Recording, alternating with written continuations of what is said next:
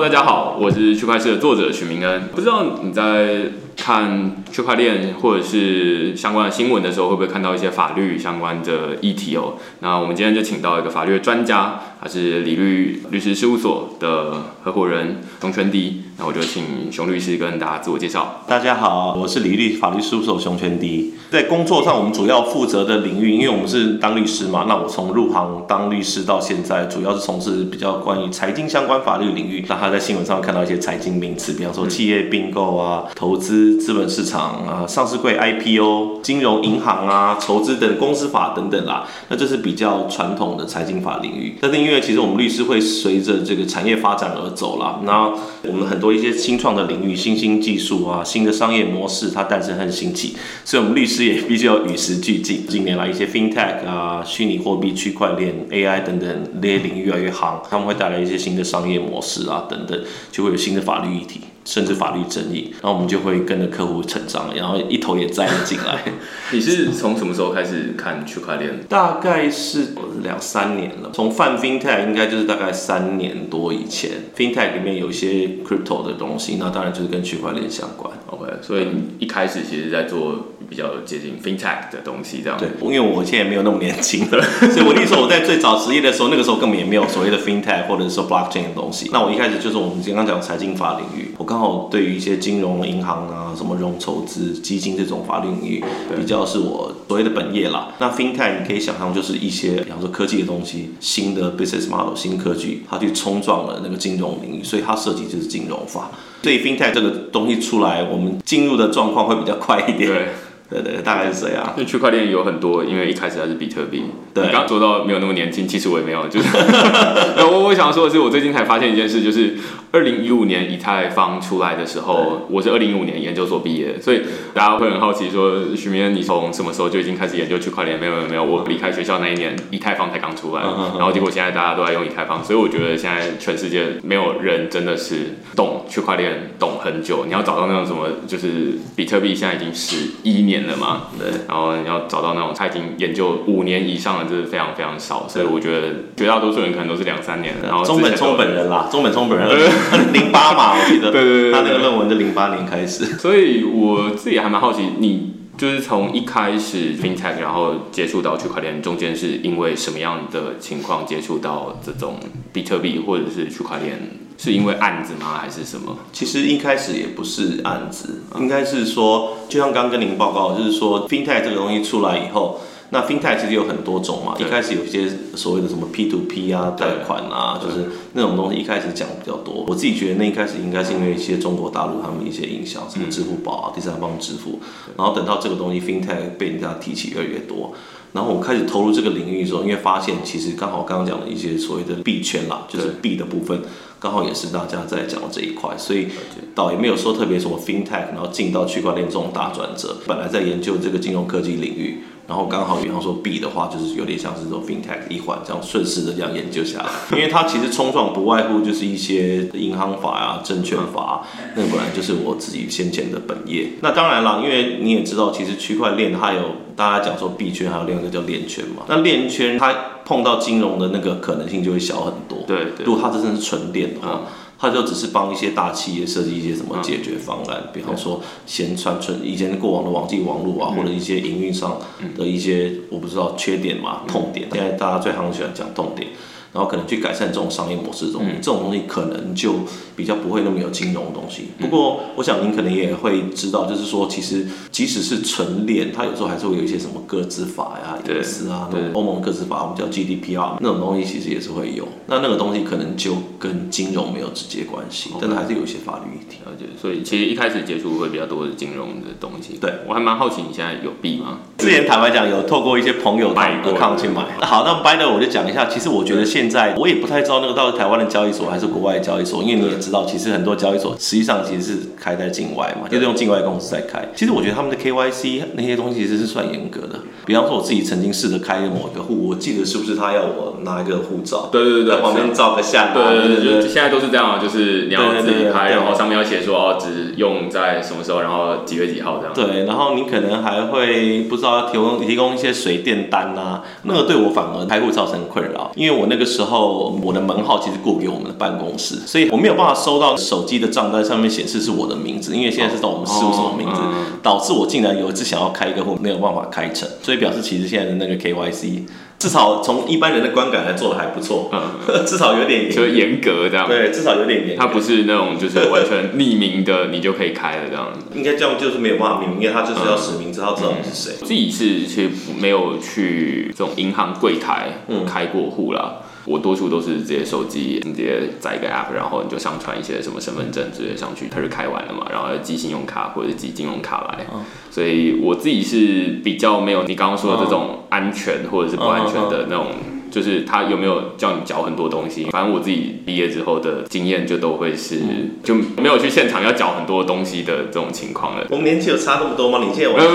全没有在银行开过户的经验。对 对，最近也有问过几个朋友，然后就是说到底现在有没有再去临柜办什么东西？就是大家比较少去银行的临柜。对啊，了解。现在很多都这样。那现在最夯的那个存网银就是最适合你，本来就没有那种所谓的老习惯，就是说一定要。跑去银行，或者是有一个人跟你讲话，但是其实存网银会有客服啦。存网银它主要的关键就是它可能没有分行的概念，但是它还是会有客服的单位。因为现在存网银还没开办嘛，如果真的到时候会有客服人员的话，你还是可以跑去有实体的客服人员跟你聊天。我自己是还蛮好奇，就是过去这两三年里面接触到跟区块链相关的这些公司，他们通常都会遇到什么样的法律的问题？我觉得多数人可能是。第一个是没遇到，当然就不觉得这东西重要。然后另外一部分就是遇到了就不知道说啊，那所以到底要找谁，或者是这之前到底有没有人遇过这样子？因为像刚刚讲嘛，其实区块链真的就分币还有链。链那币的话，其实从演到现在，你可以想象中，其实最主要就是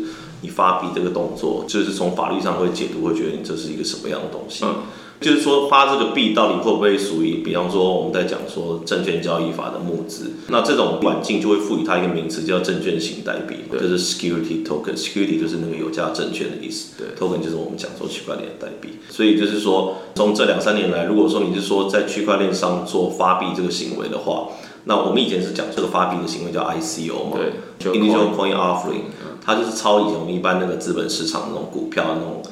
IPO（Initial Public Offering） 中文叫什么？首次公开发行是有点像是把那个字偷过来，对，变 IPO 变 ICO，对，有点像是就是对公众发币的一种行为，在区块链上干这种事情。一开始可能是一个很新的东西，然后大家很嗨，然后募资也很容易。但之后可能各个国家主管机关就开始呃慢慢去说，哎，那这个东西会不会像是在募资？嗯，因为像一般的台湾的证券交易法或美国一些证券法规啊，各个国家其实大概先进国家都有了，就是有这样的一套法规，就你不太可能说不跟主管机关做一些申报或备案，就可以直接发。那甚至比方说像传统的 IPO，它就是在募资嘛，募资其实是有很严格的程序啦。就台湾而言啦，台湾的 IPO 你可能要。比方说，你要找承销商做什么承销商评估报告，会计师签证的就不用讲，律师要出法律意见，嗯，那其实成本是很高。那传统主管机关那种证券金融主管机关，当然就会开始用这个逻辑去想啊，就说，哎，那你这个 ICO 难道就不用受我们刚刚讲的那一套比较严谨的法规来管吗？所以这是最最大的问题。然后以前可能就是泛泛的都会讲说这种行为叫 ICO，就是在发币的行为，嗯后来就变得演变成说，哎，如果说你这个发币的行为发了这种币。如果有刚刚讲那个有价证券、证券型的性质的话，就会觉得叫它叫 security token，叫证券型代币，大概是这样。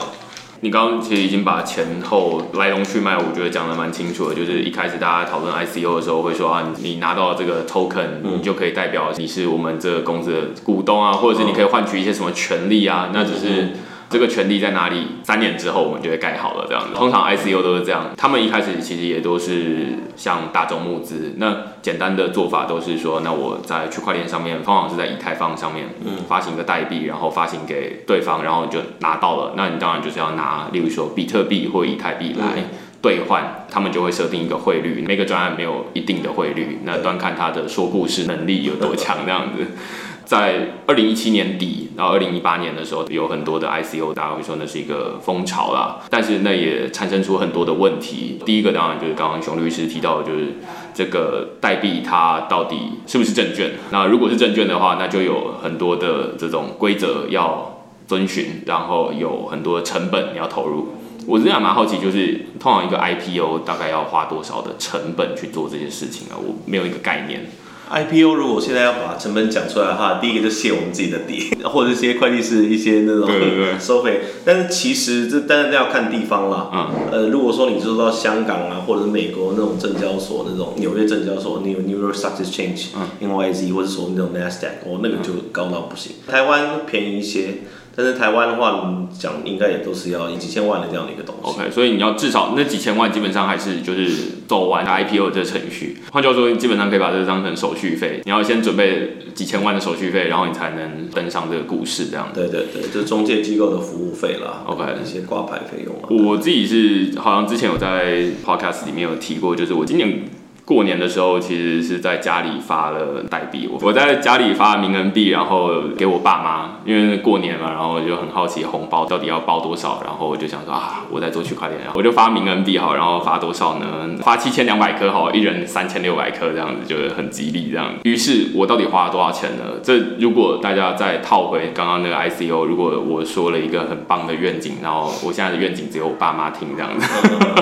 那我花了大概六十块到七十块的以太币，然后在以太坊上面做智慧合约，反正就是人家已经写好智慧合约了，然后我就六十块七十块付进去，然后他就发明了币出来了，然后我就可以转给我爸妈了。这就是相对于刚刚说的这个 IPO，它的成本是数千万，这相对之下就会差很多。那于是当然就是在二零一七年到二零一八年的时候，就会有雨后春笋般的这种 ICO 的案子出来。那当然，后来政府就开始说，包含中国政府就是说禁止 ICO，那韩国政府也说禁止 ICO，但是也有其他的国家，例如说像台湾，没有说完全禁止，而是说，那我们来看看你的代币到底是什么样的性质。那到底现在政府是分成什么样的性质？其实跟刚刚讲的那个 ICO 和 STO 的脉络差不多啊，就像您刚刚讲的，中国政府好像是我记得是二零一七年，好像是九月还是十月那个那个时候开始进，然后韩国好像就是晚于他一点，就对开始进 ICO。那台湾的话，就像刚刚说的啦，其实我们可能就是还是会试着很冷静去看出它到底有什么样的性质。那其实，在金管会几年之前都有发一些所谓的新闻稿啦，对，就他自己其实有明白说，就像您刚刚讲，他大概描述一下他觉得 ICO 是什么样的东西，然后最后就说 ICO 是不是有涉及有价证券，要以个案而定。在那个时候，他虽然会觉得说，诶，他会想象中会有一些 ICO 可能会有一些证券的性质，就募资的 feel，但在在那个时候，即使是有一个发行一个代币，它有证券的感觉，但是在那个时候仍然没有一套法规。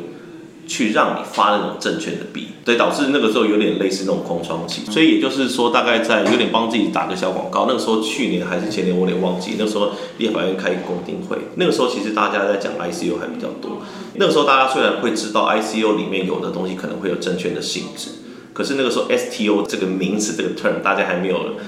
用那么凶，甚至也没有把它拿出来，就是叫 STO。STO 像我们现在讲 STO 讲的那么自然、那么频繁。我那个时候有在那公听会的时候，我大概有稍微讲了。我觉得就是说，当然 ICO 如果说它没有证券性质的话，那另当别论。搞不好你是用的是什么消保法、消费者保护，因为那个东西有点像是类似你去消费关系的预付。比方说，你拿到一个币，你未来可以去换咖啡啊什么玩意的。那种是另外一回事，可是就有这种有证券性质的话，其实那没有一套法规让你发，就是说在那个时候是想发都不能发，会变这样的情形。后来 STO 就大家一开始是在讲在推啊，那等等，大概好像是我记得好像是去年底金管会的雇主委。他就开始说好，我们要推动那个证券型代币，然后大家开始研究，所以大家开始研究应该是让可能是金管会研究了，嗯，我猜可能金管会有折成一些像我不知道交易所、柜买中心等等这些周边单位，我相他们因为他们是管证券最熟的单位嘛，对也是最实战第一线的。研究到一阵子，然后大概在今年我没有记错的话，应该是四月的时候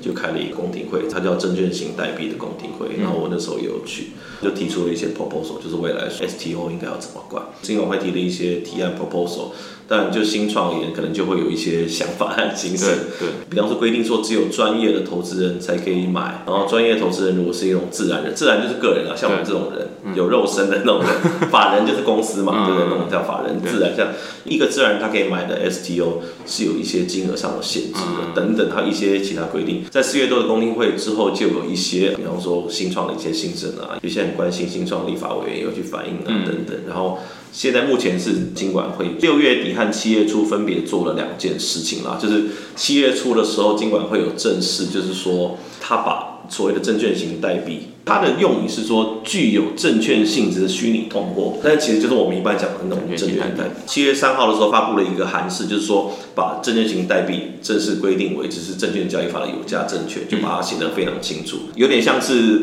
STO 或者所谓 security token 这种东西，本来是有点类似切身为民或者有点争议的那种感觉，但现在就把它说 OK，就是明定，当然还有下一些定义了，它定义有时候还是有一些讨论空间。刚刚讲是说七月三号发的那个函令说哦 STO 是这种有价证券，但是他在前几天就在六月二十七号的时候也发明那个，就是因为刚刚讲说四月多的那个公听会，大家有一些反应，有些心声嘛，OK，然后他六月二十七号的时候就正式又发了一个新闻稿，去说 STO 要怎么管。那当然啦，新创永远永远会有一些想法，对，比方说一些受限的等等，比方说现在目前的管法是说 STO 一档最多就是新台币三千万，对。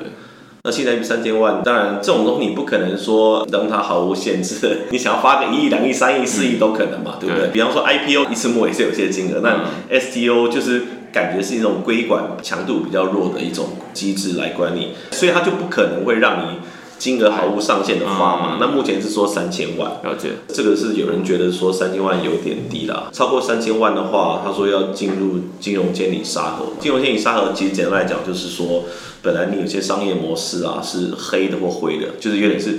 摆明就是现行法律禁止的，或者是说其实不是很清楚，有可能违法，他就鼓励你进来沙盒，然后做做实验嘛。如果他觉得你这个东西哎不错，主管机关或政府啊、立法院就为你修法。所以他现在说，OK，如果是三千万的话，因为金额有点大，他可能有些金融监管、募资监管的考量，所以三千万以上他要进沙盒，那三千万以下就是未来这个 STO 可以做。像现在其实还没有完全正式上路了这个 STO 法规，但是现在这个法规框架。看起来几乎就是这样，它有些细的东西可能也不特别讲太多了。它另外还有责成那个柜买中心再去定一些细的规则。刚这一段其实资讯量很大，就是多数人对于这个 ICO 跟 STO 前面有提到，就是说 ICO 到。二零一七年的时候，可能大家都是混着一起讲，然后再说啊，那你那什么代币，什么代币的。但是后来大家把这两件事情分开来了，就是说啊，一个叫 ICO，一个叫 STO。那什么是 ICO、STO？我觉得 ICO 现在就比较像是那种，如果是实体世界的话，那可能就是那种便利商店卖咖啡券这种，那就是 ICO。那你要卖多少咖啡券？那个不是证券。那个不是股票，所以你爱发多少，本来实体世界你就是都可以自己发，不用跟政府说。那但是如果是 STO 的话，在实体世界比较像是股票。以前古早时候就会有纸股票的纸张嘛，然后但是现在都是无纸化了，所以这些股票就必须要经过刚刚说的，例如说证券交易所或者是柜买中心等等的法令的限制。到了区块链领域，它就突然变成叫做 STO 了。那于是才有再来讨论，就是说好，那 ICO 接下来基本上大家采取的是你不诈骗为主，那就没有特别什么规范来规范它了。那倒是大家现在政府开始讨论，就是你刚刚提到顾立雄诸位，他在去年底的时候开始说啊，那我们要特别为 STO 来定一些规范。那于是到今年四月，然后到今年六月、七月的时候，有陆续一些进展。但是大家就很好奇，我觉得你刚刚好像最后也有说到重点，就是说现在看起来也还没有正式上路，它只是一个函令，这之间到底有什么样的差异？就是它只是告诉他，有点像是宣告嘛，就是说，哎，我们要这么做，快过了，那到底是什么时候才会过？这个听起来是有蛮有技术性的，因为刚刚其实说为什么主管机关金管会在七月三号要定一个函令的原因，是因为在。证券交易法，我们法律有个叫证券交易法，它有个叫第六条，证券交易法第六条，它的方式是先说他觉得什么东西是有价证券，他可能会先提到一些传统我们可以想象的股票啊、公司债啊等等。对。但是这个法条其实开了一个空间啦，就是说，或者其他经主管机关核定的有价证券。就是说，其实主管机关理论上可以看到这个很盖瓜的授权，它就可以与时俱进，未来看到一些什么新形态的商品，它就可以发一个函令说，OK，这个东西有价证券。所以现在的证券型代币有点像是那种感觉。但至于说现在已经发这个函令去说证券型代币属于有价证券的话，就像刚刚说的，在去年以前并没有一套规则，对，去写清楚说到底证券型代币要遵守怎么样的发行规则。嗯像以前股票的话，我们就知道它可能就一大套规则，有个很长叫发行人募集与发行有价证券处理准则等等这样，因为我们常常碰，所以我们都可以背得起来。当然那套东西是强度是很强的，或者是证交所购买中心他们对于要做 IPO 还有一些细的规定，那些强度是很强的。对那就像我们刚刚说的，那现在这一套为了 STO 它而发行的这套法规要怎么定呢？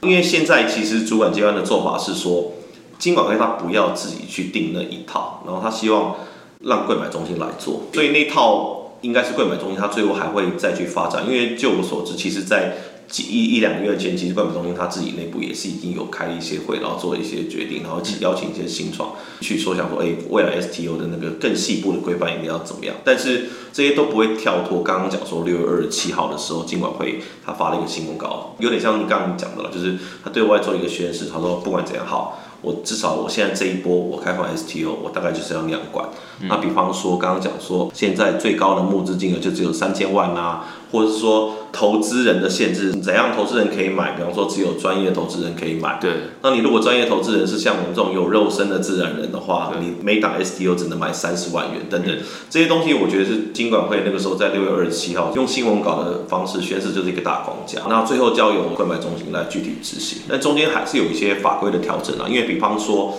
证券型代币。除了所谓的发行的市场，就是发出来那个市场以外，就是我们买了以后啊，我们还可以在那个交易交易上交易。这种它的专有名词叫刺激市场嘛，secondary market。那这种刺激市场的话，主管机关它现在规定只有证券自营商才可以做，等等啊，这些未来需要调整一些主管机关、金管会他们现在自己的法规。对，反正简单而言就是说，六月二十七号啊，主管机关宣示了 STO 好像应该要怎么样。那一套让 STO 发行那个框架有说出来了，然后之后要交由柜买中心来定定更细的规范，然后主管机关尽管会有自己一些东西也要调整，嗯，然后最后这一大包到底什么时候要执行？因为现在已经十二月了，因为之前我听说好像是说十月还是十一月会定稿完全开始执行，但是目前看起来好像还没有，我不晓得是说今年年底呢，还是明年初，所以这个进度我就还没有再去偷偷打听。所以在定稿之前，基本上大家还是处于一个灰色地带，大家是在讨论这样，等于就关起门来讨论，然后你偷听到了这种感觉，这样。对对对，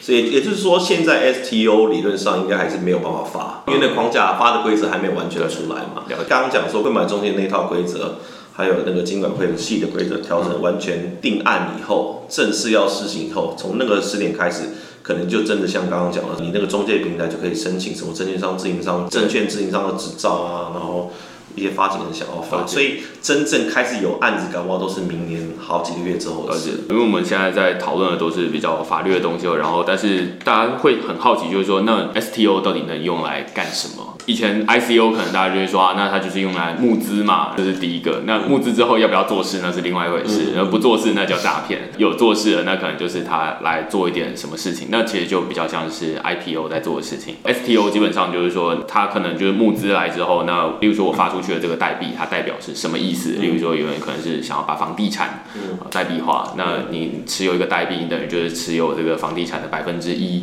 如果我发一百颗的话，等等的，那这个东西。最有代表性的价值可能就是碎片化。过去大家就说一个房地产我可能买不起，例如说新义区的什么桃竹影园的我买不起这样子。但是如果是切成例如说万分之一的话，说不定我还买得起，说不定。所以这是第一个代币化，它可以碎片化。呃，另外一个就是说它可以，你刚刚说到刺激市场交易，就是说，呃，那我可以爱卖给你就卖给你，那这甚至可以跨国的交易，我会说这是全球化。代币化，我觉得主要有这两大好处啊，一个是碎片化，一个是全球化。但是房地产可能不是一个很好的例子，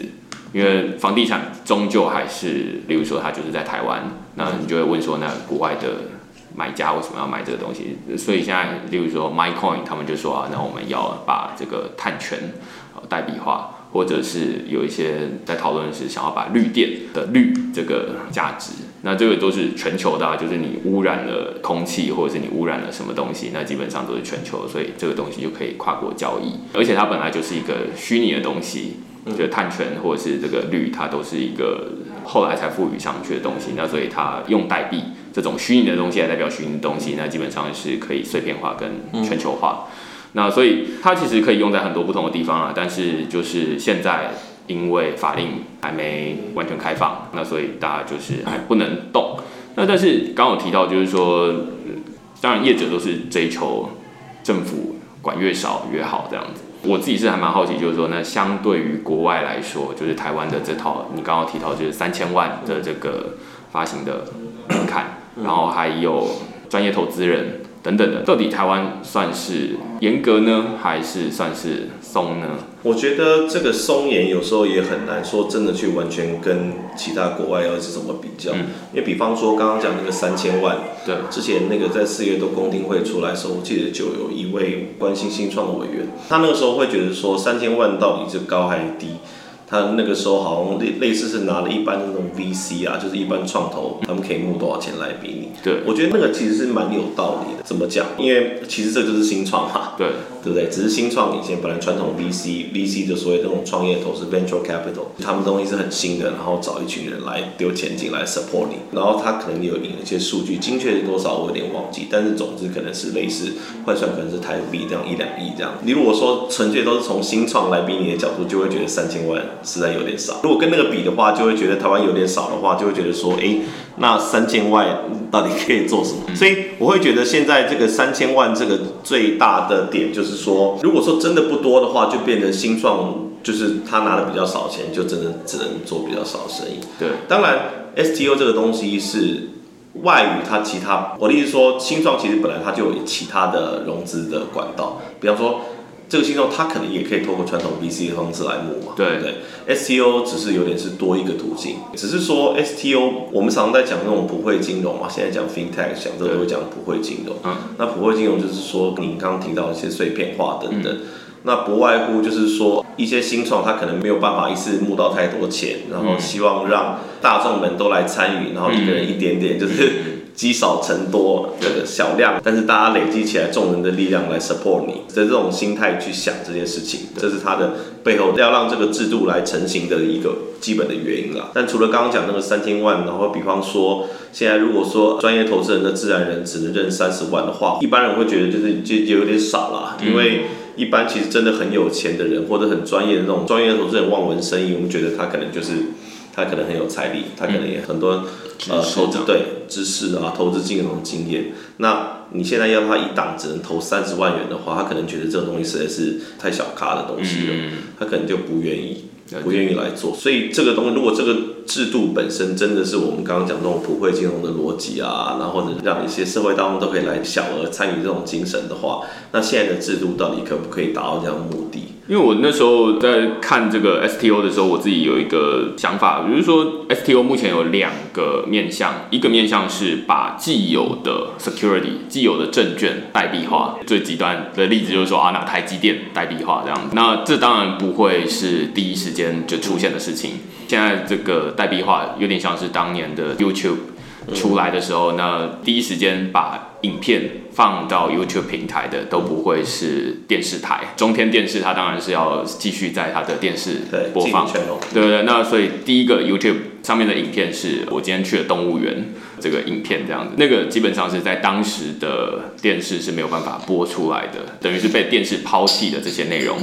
那他们会变成跑到 YouTube 上面去，那这个是一部分，另外一部分是说。大家讨论的是 STO，它可能可以做的是本来没有代币化的东西，例如说我们刚刚提到的碳权啊，或者是绿电啊等等的。那这些东西目前看起来好像比较少，或者是它的流动性比较差。那所以就会变成，哎，好像代币化之后，第一个它可以碎片化，可以变成，因为刚刚台积电可能是一个例子啊，但是大家可能会举，例如说股王之前可能是大力光，那大家就买不起一股，那所以。碎片化就可以让更多人，你即便你只有，例如说一千块的大学生，你也可以买得起这些大力光的代币。但是反过来说，就是在一开始啊，就是实际上一开始可能都是从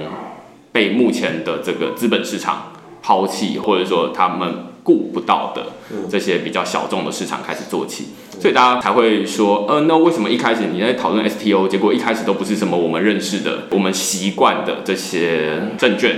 这些股票，而是那些什么绿电啊，然后什么碳权啊等等的东西。这其实就跟 YouTube 一样，就是一开始 YouTube 上面都不会是我们习惯看的影片，他们还是会在传统的平台上面。等到像现在，就是会有 BBC，他们会把他们自己的影片切成十分钟、十分钟一段，然后放到 YouTube 上面去，后来才会变成这样子。但是我当初在看的时候就觉得蛮奇怪的，就是说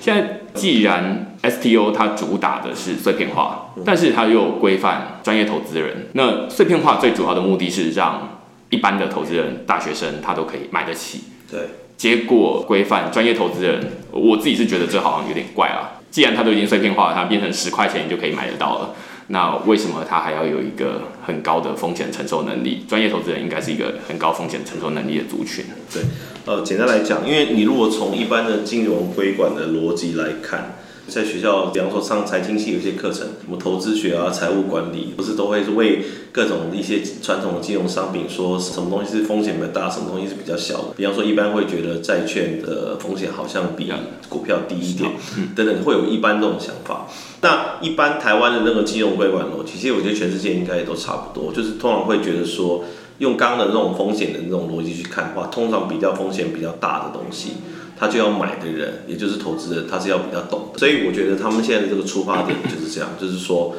可能有点是直接觉得这个东西可能风险比较大。所以限制了投资人的资格。那刚刚讲说专业投资人，其实依照他们现在主管机关他们的定的想法，专业投资人应该是至少要有三千万的资历的人。所以三千万的资历会不会去买一个刚刚讲说不能超过三十万的东西？就是现在会有这样子的规定啦。那我也蛮同意您刚刚讲说有点类似用那种新媒体冲撞既有媒体的那种想法。对啊，我也觉得的确啊，就像刚刚讲说一些大的上市上位公司，它可能传统就是发股票。要么顶多就发一些公司债啊，什么可转换公司债，那种我们传统在包装杂志、新闻上常常看到的那种金融商品。那的确就是说，现在会有更多的一些想象。比方说那个时候在四月多公听会的时候，金管会其实讲得很清楚，就是说，他说现在开放的代币有，比方说什么债务型啊、分润型，比方说你可能是基于一个专案啊等等。那您刚刚讲说，不管说房产啊，或者绿电啊、碳权啊等等的，那可能它是一个专案，反正就是。买的人就是最后，如果这个专案如果说状况不错，然后我就可以分到一些利润。对，现在主要就是这样。但是回到还是刚刚卡了，就是说，如果一般本来是那种刚刚讲不会金融也好，你用什么词词语去称呼，主要本来是希望让一些。比方有一千万就可以投的，对的这件事情，就会因为刚刚讲那个专业投资人这个资格的基本限制，而导致其实平常对这种东西最兴奋、最嗨的人，嗯，他反而其实是好像是没有办法参与这个市场，对，因为因为他不符合这个投资人的资格。其实这个听起来有点可惜，但是主管机关他一定是基于我们刚刚讲到那种类似风险的考量，而且就像刚刚说的，还有另外一点呢，就是说因为。一般 IPO 的市场，就像刚刚讲，它成本蛮多的。那主要是有很多守门人，我们常常讲说资本市场有一些 gatekeeper，就比方说刚刚讲说这些会计师的财报啊、承销商评估报告、律师的法律意见，就是这些东西其实是已经好像有点是帮整个这个发股票的发行公司做一些某种程度的认证验证了，所以他会比较放心。可是这个东西的话，因为像刚刚讲，其实它规管的强度是比较低的。因为其实柜买中心他们最新的办法，依我所知啦，就是虽然现在还没有正式出笼，他们可能还是会有一些刚刚讲的那种类似第三方的一些验证的这些这种角度进去，所以就还是会升成本。但是不管怎样，可能就是会觉得说这些刚刚讲说第三方服务业的这个验证的那个强度，跟刚刚讲那个 IPO 比起来。应该是要低很多，所以就觉得这个产品风险理论上比较大，对，因此会需要比较专业、比较懂的人才可以买。了解。其实从政府的角度来看啊，当然就是说。无论是产生出什么样的东西，无论它叫证券型代币或证券型什么东西都好，首先它已经在去年的时候或者今年的时候，它就已经说啊，那我们承认这个东西它可以代表的是证券。但是接下来就是说，好，那我们接下来怎么管它？最简单的方法当然就是啊，通通都视为之前的这种股票一起管一管就好了。但是这就会变成大家就会批评一下说，那这跟区块链的用途是相违背的。就是从技术的角度来看啊，就是说。呃，技术的角度，它就可以让它碎片化等等的东西。那它可能是让更多的民众都可以参与的。但是回到主管机关的角度来看的话，他就觉得说，哎，这些东西的风险其实也是高的。那高的情况之下，那我们就得限制一些比较高的门槛，对，来让风险的承受能力比较高的人来参与，然后接下来可能。应该是在慢慢放宽，对，是希望可以慢慢放开。对对，我不知道 这种事情，就是看主管机关觉得到底到哪样的金额。因为其实这种思维就是说，假如真的出事了，投资人这一毛钱都拿不回来的话，会觉得那个金额是怎样，好像是一般人可以接受的。那现在就好像觉得说，好像，这个专业投资人能够吸收那个三十万的风险，对对，现在有点像逻辑像是这样，对，可能会觉得像一般的那种学生很平凡的人，他会觉得说这个东西他一块钱都不能不能不能承受这个风险。所以从这个角度而言，其实就像你刚刚讲的，其实好像是不是其实也没有那么严重。就是你看，如果真的一千块，对不对？对。当然，看看看每个人都有钱啦，学生打工也辛苦钱啊，等等。所以好像也不能一概而论，但是他总要划一刀嘛。所以我觉得现在看起来就是两边在拉扯嘛，就是说政府它的角度，当然最简单的方法就是按照传统的证券的方式来管。但是既然现在要让步。那我们就是要往前，就在看说，那到底要画在哪里？对。那当然，从新创的业者，或者是从这种散户投资者，就看他对区块链高度的兴趣。他当然是说，哎，之前 ICO 什么都不用管呢。对。那所以我们是从这个角度出发，所以两边的出发的角度不一样，但他们终究应该是往同一个方向在前进啊。但是他们不知道在哪里碰头，就是了就是靠传统证券一点。还是靠 ICO 一点，那当然各方都希望靠他们那边一点，这样子就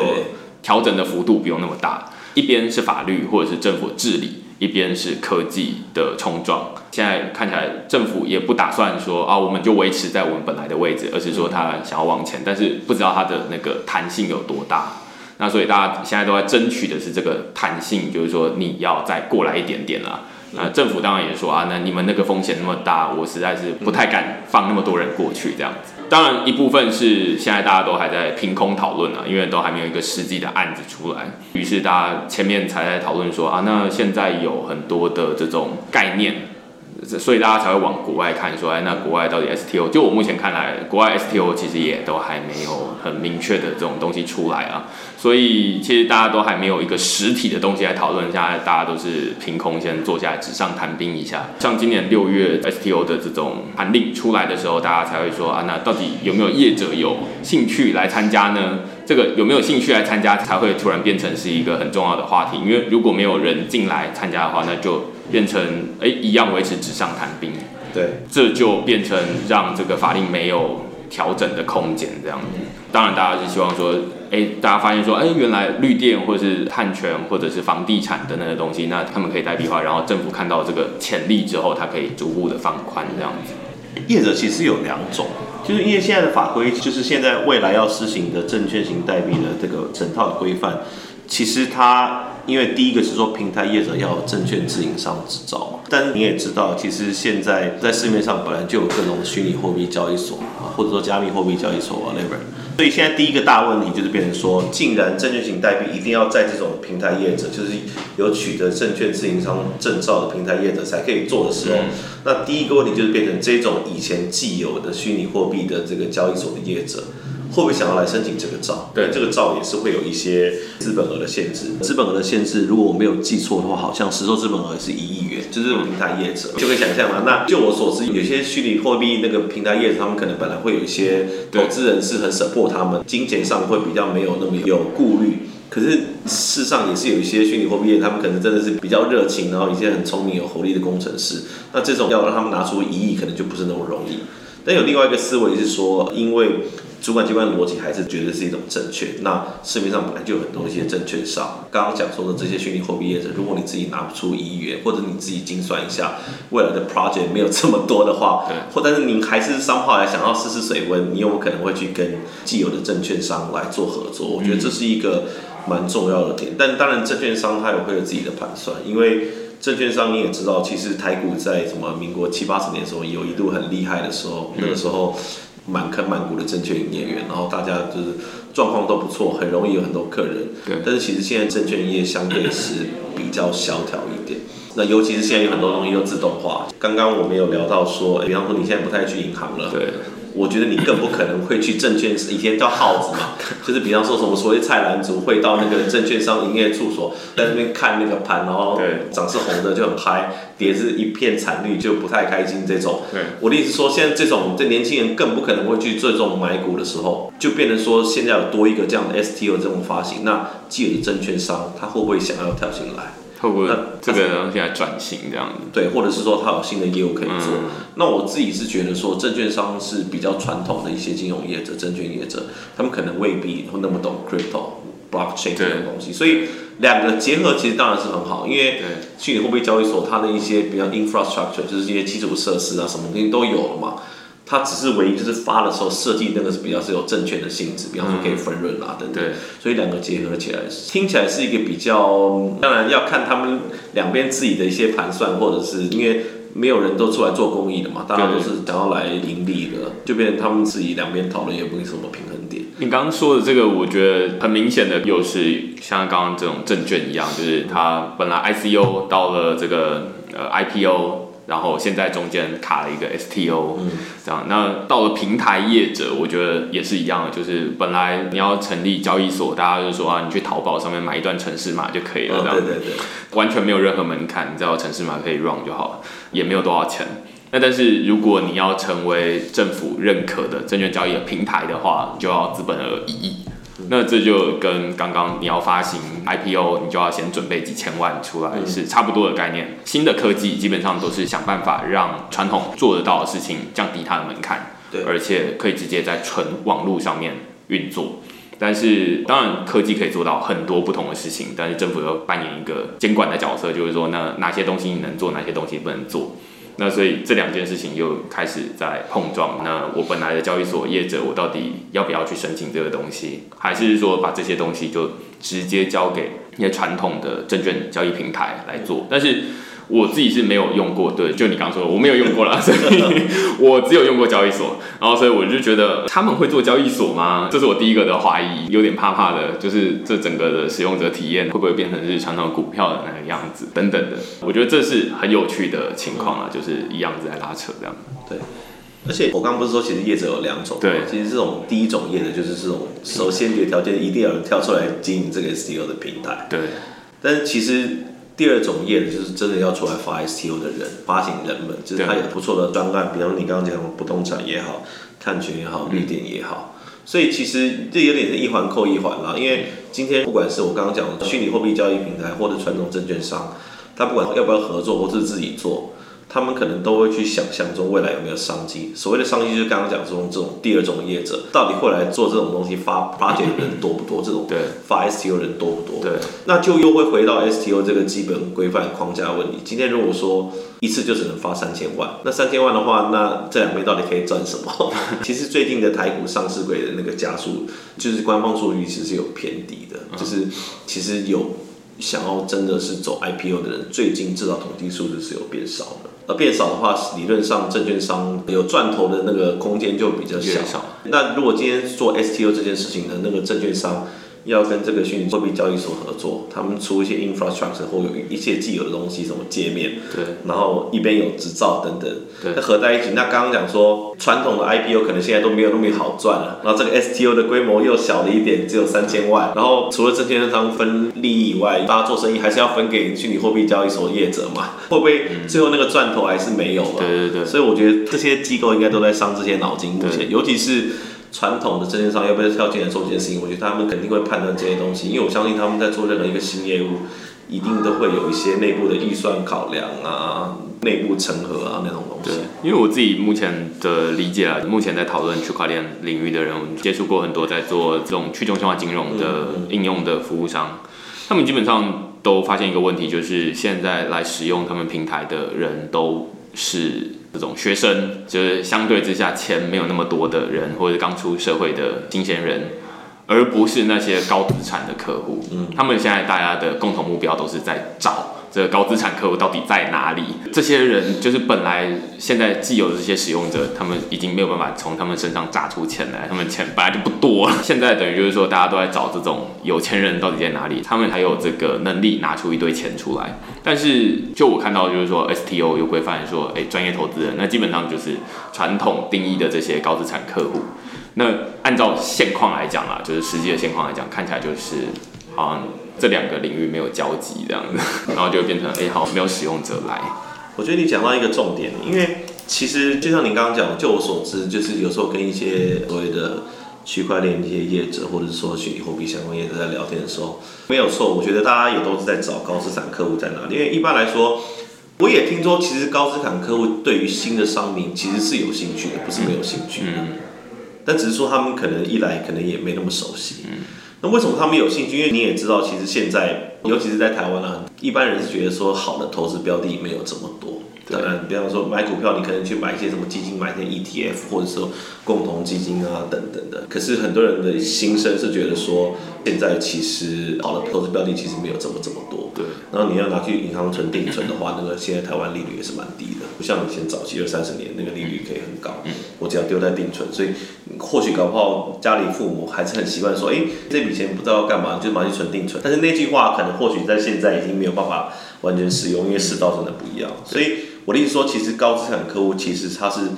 就我所知啦，其实还是有兴趣的，就真的有兴趣买这些东西的。但是我觉得高资产客户他们可能其实也小心吧，可能有时候要找很熟的人或怎么样的。那高资产客户你可以想象中，其实多少都会有点年纪。那现在对于看到一些那么新的东西，对，这我自己的想象中，会不会有点没有那么完全放心？对，我觉得是有点可能。然后看到。常常在办很多区块链的一些活动啊，都是一些很年轻的人，就是打扮的也也都很潮。这个我不知道有没有什么政治不正确，但是总之可能会觉得完全交给年轻人去做，没有那么放心。我觉得这是一种感觉，所以我自己觉得高资产客户，当然这已经不太法律了。但我自己觉得高资产客户的话，如果真的要让他们来进入这 crypto 领域的话，或许要有一些本来他们就。就认识的一些关系，或者是让他比较放心的人带领着一些 project 或团队，我个人觉得从商业上是比较可能的。当然，这真的不是律师在谈的事情。那另外，就像您刚刚讲的，如果说当然高资产客如果他只是要买比特币，因为比特币其实我们知道，他如他跟我们不会觉得是正确嘛。现在全世界一般的讲法是没有人在讲说比特币是一个正确的，你可能可以理解它是一种商品啊，数位的黄金等等，随便你看你怎么想。所以那种比特币或许高资产客户会有兴趣，当然。你说它的涨跌起伏也是蛮猛的，是另外一回事，那就看他自己，就是他不是风险趋避者，还是其实他是愿意挑战，或者他比方说他百分之百的资产，他就丢个五趴去买，跌了他也没感觉那种。可是如果他玩 STO 的话，又会回到我们刚刚讲的问题，他是专业投资人，他的 三千万就可以当专业投资人，可是他还是只能买三十啊，对，只能买三十，对于那种高资产客户实在是没什么感觉，所以现在这个规定就会变成。简单来讲，就是真的想买那种年轻人，他因为不是专业投资人，对。因为他资产没有三千万，他不是专业投资人，所以他不能买。那真的有钱的人，那你又让他只能买三十，就会想象说这个市场会变得很参与度会比较低耶。我个人觉得，就想玩的人不能玩，嗯，然后能玩的人不想玩这样子。对，这也是之前不管是公听会也好，或者这个法案出来的时候，大家就是讲最多的第一个。也不要讲炮火了，第一个就是在谈这件事情，就是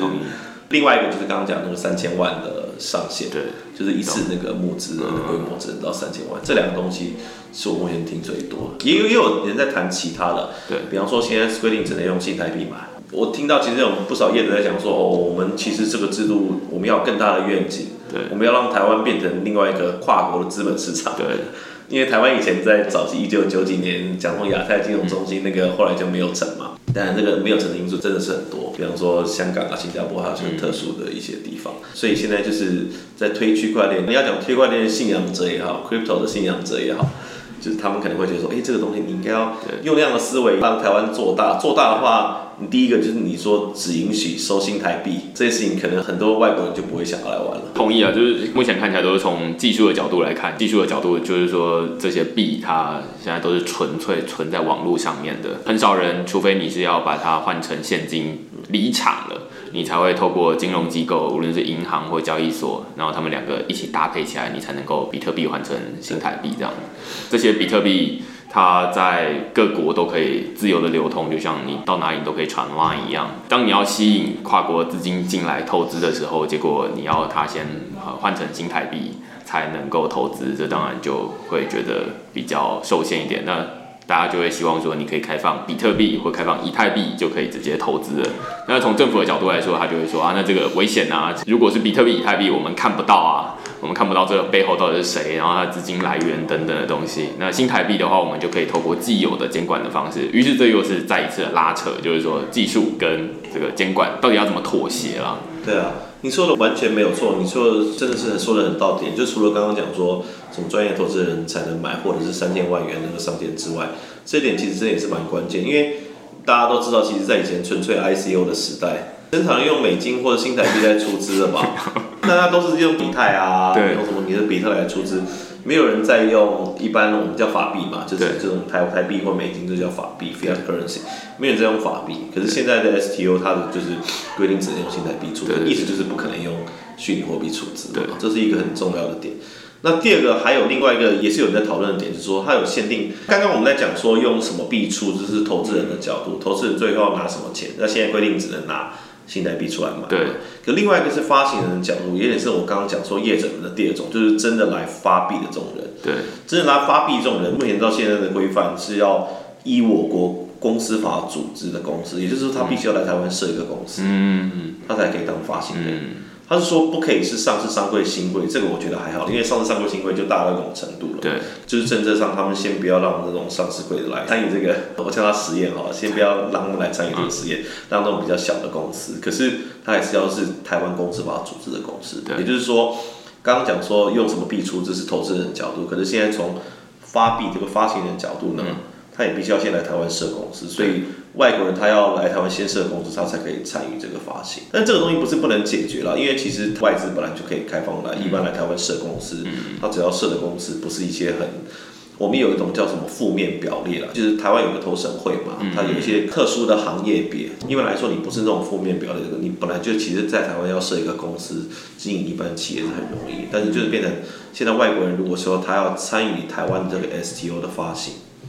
也就是我刚刚讲第二种业者，嗯，他就必须要先来台湾设公司，他才可以发。了解那。这个就会还是有多一些程序。当然，政府也希望说这些程序越多，它才能够越能确保投资人的安全。但是反过来说，这个发行方他就觉得说，那我的程序这么多，我就懒得去这样子。哦那当然，大家就会想说啊，那爱沙尼亚你可以在线上，你就可以在那边拿到一个公民，然后而且你就可以在爱沙尼亚里面成立公司。那这当然是一个最有代表性的例子，大家就会想说那。透过这样子，是不是可以，例如说，那同时也推动？那我猜可能也有一些政府官员会觉得说，透过这样子也想办法降低台湾的这个投资的门槛啊。对啦，就是刚刚讲说发行人设在台湾，我觉得两个角度啦。第一个，如果来台湾设公司哦，那台湾就会多一些公司嘛，就看起来就会比较繁荣。对，那另外一个思考是，主要就是说，如果台湾有点的话，有人的话，真的如果先出了一些什么违规违法的事情，找到人他。比较早，对他比较找到人负责。我猜这也是另外一种思维。对这其实，在台湾的规管逻辑下，其实是蛮常见的。嗯这在各种法领域，也不是只有这个 STO 这个。对，了解。所以今天其实真的是讨论很多，我觉得 STO 真的是没有办法在一个小时里面讨论完了。但是我们从前面的一开始，到底什么是 ICO，然后讲到 STO，然后 STO 他们中间有很多的规范，然后我们甚至讨论了投资人，然后跟发行人，还有平台这三个业者，然后政府跟科技，就是法律跟科技、监管跟科技之间的这些拉扯，我觉得。